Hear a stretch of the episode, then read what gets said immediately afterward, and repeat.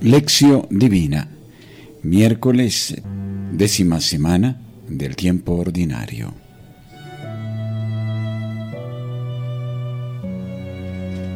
Lección. Proclamación del Santo Evangelio según San Mateo, capítulo quinto, versículos 17 a 19. Gloria a ti, Señor.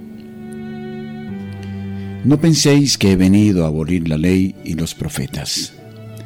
No he venido a abolir sino a dar cumplimiento. Os lo aseguro.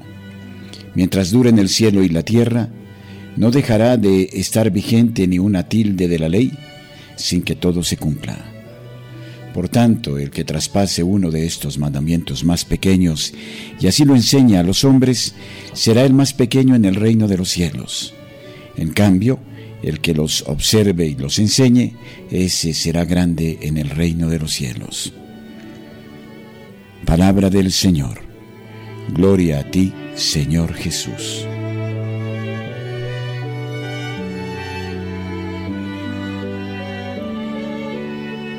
Meditación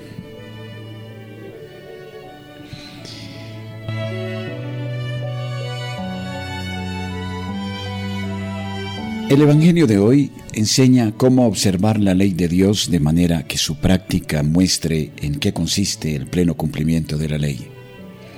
Mateo escribe para ayudar a las comunidades de judíos convertidos a superar las críticas de los hermanos de raza que los acusaban diciendo, ustedes son infieles a la ley de Moisés. Jesús mismo había sido acusado de infidelidad a la ley de Dios. Mateo trae la respuesta esclarecedora de Jesús a los que lo acusaban. Así nos da una luz para ayudar a las comunidades en la resolución de su problema. Usando imágenes de la vida cotidiana con palabras sencillas y directas, Jesús había dicho que la misión de la comunidad, su razón de ser, es ser sal y luz. Había dado algunos consejos respecto de cada una de las imágenes. A continuación vienen los tres breves versículos del Evangelio de hoy. Ni una tilde de la ley dejará de ser vigente. Había varias tendencias en las comunidades de los primeros cristianos. Pensaban algunas que no era necesario observar las leyes del Antiguo Testamento, pues es la fe en Jesús lo que nos salva y no la observancia de la ley. Otros aceptaban a Jesús como Mesías, pero no aceptaban la libertad de espíritu con que algunas comunidades vivían la presencia de Jesús resucitado. Pensaban que ellos, siendo judíos, debían continuar observando las leyes del Antiguo Testamento.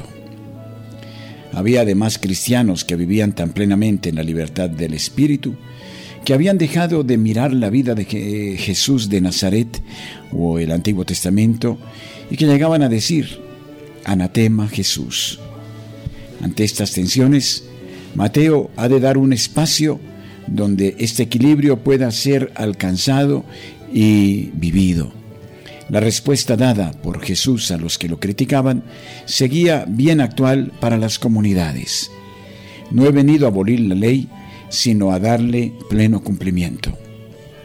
Las comunidades no podían estar contra la ley, ni podían encerrarse en la observancia de la ley. Al igual que Jesús, debían dar un paso y mostrar en la práctica cuál es el objetivo que la ley quiere alcanzar en la vida de las personas, a saber, en la práctica perfecta del amor. Ni una tilde de la ley dejará de ser vigente. Y a los que querían deshacerse de toda la ley, Mateo recuerda otra palabra de Jesús.